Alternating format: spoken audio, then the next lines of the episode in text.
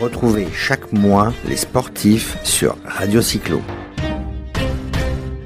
Bonjour Jean Renaud. Tout d'abord, je voudrais euh, ben, présente-toi pour, euh, pour savoir qui tu es et comment tu as commencé le BMX. Bon, ben donc, bon, mon nom c'est Jean Renaud du de Laït. Jean Renaud, euh, le prénom, du de Laït, le nom. Donc, entre les deux, il n'y a pas d'homonyme. Euh, je fais du BMX depuis plus de 30 ans maintenant. J'ai commencé à l'âge de 13 ans, j'en ai 46, né en 1973, 26 février, pour ceux qui voudraient me faire des cadeaux au passage. Et, donc j'ai découvert le BMX euh, de façon euh, totalement insolite, à travers un film, souvent ça fait rire quand j'évoque le sujet, mais à travers le film E.T., qui était sorti en 1983 et qui relatait les, les aventures euh, d'un extraterrestre échoué sur la planète bleue et avec euh, Elliot, qui était un humain qui passe entre ses mains et qui le faisait circuler à travers toute la ville sur un petit BMX. C'est les premiers BMX que j'ai vus à la télé, sur grand écran, on va dire. Et tout ça, ça a été euh, soutenu aussi par un autre événement qui avait lieu dans les années 80, qui était l'Indoor de Paris-Bercy un gros indoor international qui, faisait venir toutes les plus grandes stars du BMX américain sur un seul et même événement qui se passait à, à, l'indoor euh, de Paris, à la salle de Bercy, le palais Omnisport de Paris-Bercy, on disait à l'époque. Voilà. Donc ça a été euh, deux, deux événements marquants qui, qui m'ont conforté dans l'idée de continuer le vélo, parce que le vélo, je m'en faisais déjà mon occupation principale. J'avais un petit vélo, un pliable, un vélo de plage à l'époque, on appelait ça, avec lequel je faisais le 400 coups, et c'était mon outil privilégié pour faire euh, mes amusements divers et variés dans la rue ou ailleurs. Quoi. Voilà. Et euh, comment tu en es venu à la compétition? Parce que le BMX, c'est pas un sport qui est très médiatisé, très reconnu. Et l'Oritis, c'est super chouette, c'est mignon. Mais comment tu en es arrivé à la compétition, à en faire, euh, ben, en faire quasiment ton, sport professionnel? D'accord. Ben en fait, euh, ça peut paraître curieux, mais dans les années 80, quand le BMX a, débarqué en France, c'était vraiment, euh, vraiment un engouement général et il y avait beaucoup, beaucoup de, de, création de clubs un peu partout en France, beaucoup plus qu'aujourd'hui, l'air de rien.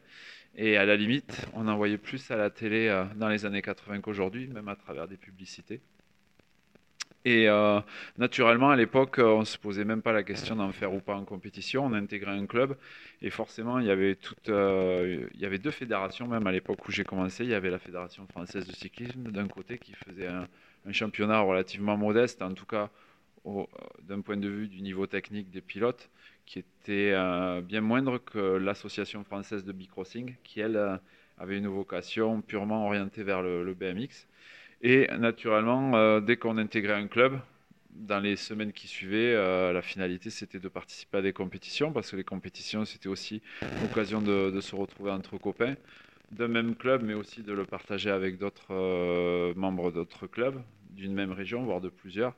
Et, c'était chaque fois euh, la finalité première, faire ça en compétition. Il n'y avait pas la déclinaison de toutes les disciplines qu'on a aujourd'hui. Et avec un seul et même vélo, on pouvait aussi bien faire des courses sur une piste qu'ensuite faire des figures sur des modules en bois tels qu'on les connaît aujourd'hui sur les skateparks et autres. Voilà, donc la compétition, elle se faisait naturellement. C'était une suite logique à, à l'adhésion dans un club, quoi, quel qu'il soit. Quoi. Alors, euh, tu es vice-champion. Non, tu es champion du monde, deux fois même. ouais. Et là, maintenant, quel est euh, ton objectif prochain, du coup? Tu sais que tu pars aux États-Unis. C'est ça. Donc, la finalité, ouais, c'était. Euh, ben, J'avais été champion du monde en 2008, après avoir fait deux ou trois mondiaux avant ça. Et chaque année, avec l'espoir de l'être à nouveau, donc j'ai eu pas mal de, podiums et de places d'honneur en finale. Et la finalité, c'était d'être à nouveau champion du monde, ce que j'ai réussi à faire cet été, cette année. C'était pas forcément ma meilleure préparation ni ma meilleure saison, comme quoi des fois le sport, euh, c'est un petit peu bizarre, quoi. Et euh, là, les objectifs prochains, ben, c'est d'essayer. Euh, moi, je dis souvent, le plus dur, c'est pas d'être champion, c'est de le rester. Donc, que ce soit champion de France, d'Europe ou du monde. Et là, la, la finalité, c'est d'essayer de repartir aux États-Unis cette année où a lieu le championnat du monde. Donc là où le sport est né, là où toute l'industrie gravite autour, et avec des pilotes qui, qui, vont être en nombre, des pilotes américains. Et, les défis, pour ainsi dire, sur leur terrain, avec euh, ben, pour vocation de remettre en, titre, en jeu mon titre euh, mondial, mais surtout de le conserver, parce que ça, ça doit être encore un, autre, autre seuil émotionnel qui, peut être sympa. Et puis, entre-temps, il y a le championnat de France et d'Europe, que j'aimerais aussi essayer de gagner pour espérer faire un, un triplé, mais ça, c'est beaucoup plus dur, parce que le BMX, c'est quand même un sport où il y a beaucoup d'incertitudes environnementales, même si on est sûr de soi. Euh, il peut y avoir la chute, un problème technique, euh, la chute d'un autre pilote qui peut nous embarquer avec lui. Donc euh, voilà, on n'est jamais sûr de rien à l'avance, même si on a une très très bonne saison et, on est dans un, état de forme optimal. On n'est jamais à l'abri de tous ces impondérables-là. Donc par rapport à ça, on fait profil bas et on espère que juste le jour J, la chance nous sourit quoi. Et puis la chance, on peut aussi la provoquer en s'entraînant euh, comme il faut euh, pour ces échanges là quoi. Et euh, justement, donc tu es toulousain, un vrai toulousain. tes volumes d'entraînement, tu t'entraînes où Comment Quelle fréquence Parce que tu travailles à côté. Donc pour atteindre des résultats comme ça, je pense qu'il faut du travail. Donc comment, comment ça se passe ton planning? Alors mon planning, eh ben, c'est des entraînements peut dire quotidien pour pas dire bi-quotidien. Donc je m'entraîne une ou deux fois par jour, souvent sur, euh, sur six jours, voire même sept, selon les périodes. Et, donc oui, j'ai mon métier à côté qui me prend du temps, mais qui est intimement lié puisque c'est aussi du sport. Et bien souvent dans mes cours, euh, je pratique en même temps que je dispense euh, la théorie, je pratique aussi concrètement sur le terrain. Et c'est ce que j'appelle un petit peu de l'entraînement invisible, c'est-à-dire que j'ai mon volume horaire spécifique sur le vélo ou avec des exercices à côté que je fais essentiellement en musculation, en salle ou à l'extérieur même. Et ensuite, euh, ben, j'ai tous ces petits exercices qui, mis bout à bout, font que j'ai un, volume horaire assez gros sur une semaine, puisque je fais à peu près entre 15 et 20 heures d'entraînement par semaine. Donc ça fait à peu près une moyenne de 2-3 heures par jour. Quoi. Voilà, et c'est cyclique selon les saisons, mais le sport, c'est c'est avant tout un état d'esprit, une philosophie. C'est pas juste avec pour vocation d'être le meilleur possible en compétition, mais c'est parce que c'est aussi un art de vivre et un antidépresseur aussi quelque part. C'est vrai que moi je me suis toujours euh, exprimé dans le sport pour essayer de repousser mes limites physiques et mentales, et c'est ce qui m'intéresse avant tout dans le sport. Et quand j'essaie de le transmettre et de l'enseigner, c'est ces valeurs-là que j'essaie de défendre en premier. Et après le, le c'est vrai que j'ai aussi une, autre passion, c'est la cascade. Moi, j'adore tout ce qui est prise de risque, que ce soit sur un vélo ou autre.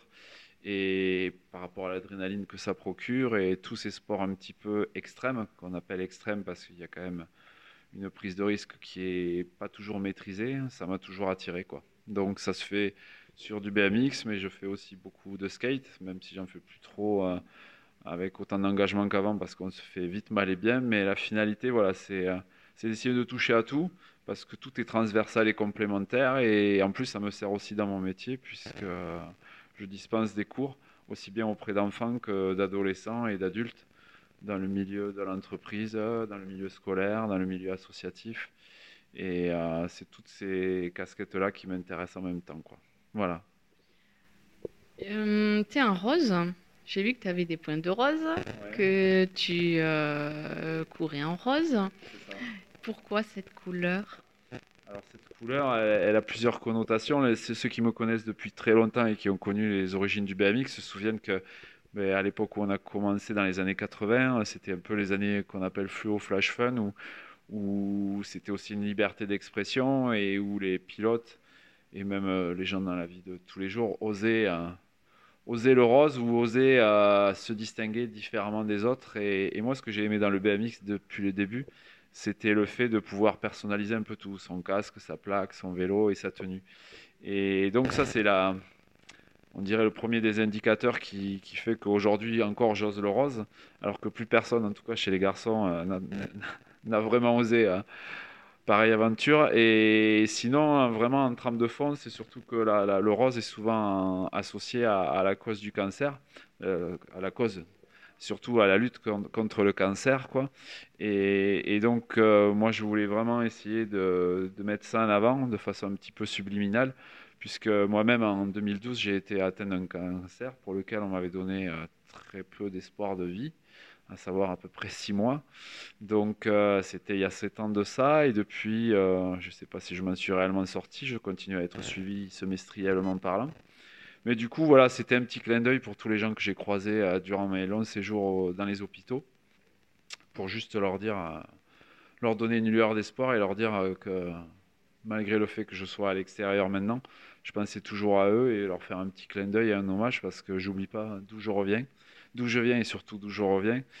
Et, que c'est quelque chose qui peut impacter tout le monde dès demain, comme moi ça m'est arrivé, alors que j'abusais vraiment, vraiment de rien. Et ça devient, euh, pour ainsi dire, un cataclysme dans votre vie et ça la bouleverse à jamais. quoi. Donc voilà pourquoi le rose. Et du coup, cette même couleur rose, en fait, quand j'ai repris les compétitions, euh, pendant la maladie et surtout après, euh, je me suis habillé de rose de la tête aux pieds. Et ça m'a valu un surnom qui est euh, la panthère rose. Et, que maintenant qui devient indissociable de ma personnalité. Et quand je vais sur les courses, je crois que aujourd'hui et jusqu'à la fin de ma carrière sportive, je serai pas condamné, mais je serai avec grand plaisir obligé de m'habiller en rose parce que vraiment les gens m'ont vraiment identifié à cette couleur et ça m'a attiré un gros gros capital sympathie quoi. Pour les, toutes les raisons que connaissent les gens par rapport à, la cause première qui est la lutte contre le cancer. Quoi. Qu'est-ce que tu voudrais dire pour un petit garçon ou une petite fille même? Parce que d'abord, euh, d'ailleurs, oui, une question, il y a des filles qui font du, euh, du BMX oui.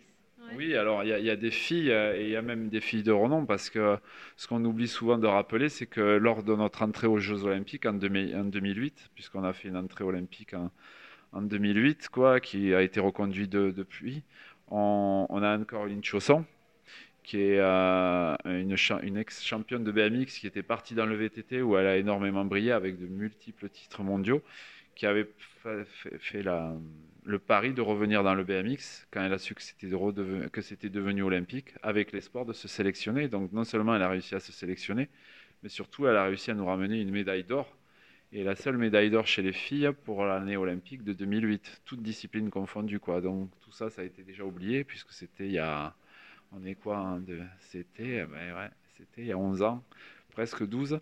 Et là, on va vivre notre quatrième Olympiade avec toujours des filles présentes euh, pour défendre les chances de, de médaille pour la France. Et c'est un sport qui est, euh, qui est aussi bien pratiqué par les filles que par les garçons aujourd'hui, même si au départ ça avait une connotation assez masculine, du fait que c'était un sport un petit peu estampillé violent, en tout cas très physique, avec des risques de chute qui sont omniprésents. Mais voilà, le, niveau des filles a énormément augmenté et c'est vraiment aussi agréable à voir évoluer les filles que les garçons sur les pistes. Il y a autant d'engagement, d'attaque et, de prise de risque dans les airs. Quoi. Donc du coup, qu'est-ce que tu voudrais dire à ces petites filles? Il y a des petits garçons qui font du BMX ou du vélo ou du sport et qui voudraient progresser Alors, qu'est-ce que je pourrais leur dire? Surtout de rouler toujours avec passion avec pour vocation de, chaque fois essayer de repousser les limites de leur équilibre, hein, de leurs limites, comme je disais tout à l'heure, physiques et mentales. Et, c'est surtout que le, vélo, c'est un moyen d'expression et de liberté que l'on ne trouve pas forcément ailleurs, qui nécessite juste de l'énergie humaine et beaucoup de volonté. Mais ça, c'est comme dans tous les sports. Quoi. Il faut, il faut s'armer de, pas de patience, mais de, beaucoup de séances d'entraînement pour espérer passer des caps. Ah, pas forcément avec pour vocation de de comment dire d'être euh, un grand champion en compétition, mais juste de, se faire plaisir, aussi bien sur du mobilier urbain, dans la rue, dans des skateparks ou sur une piste à proprement dit, que ce soit en compétition ou pas, mais toujours avec cette notion de plaisir. Je pense que dans n'importe quel sport que l'on pratique, si on veut y mettre de l'engagement, de l'investissement et beaucoup de temps, il faut toujours qu'il y ait cette notion-là, parce que malheureusement, au jour d'aujourd'hui, même si moi, à un moment, je l'ai espéré, on ne peut pas faire le pari qu'un jour on pourra en vivre réellement. C'est un sport où on est quand même assez vite vieux quoi, pour rouler à très haut niveau et pouvoir espérer en, avoir des retombées financières. Quoi. Voilà, quoi. Donc c'est euh, plus voilà, cette notion de plaisir elle doit rester omniprésente. Quoi. Merci Jean Renaud. Et puis on te souhaite bonne chance pour la semaine prochaine alors. oui, l'année, la semaine prochaine. Alors c'est pas le championnat du monde où je pars, c'est les euh, c'est le championnat national américain auquel je vais participer pour la première fois hein, par curiosité et pour voir un petit peu l'ambiance euh, d'une course américaine à 100%. Quoi. Voilà, merci pour tout, pour votre confiance, pour l'interview et à bientôt sur les pistes, j'espère. Merci. Au revoir. Retrouvez chaque mois les sportifs sur Radio Cyclo.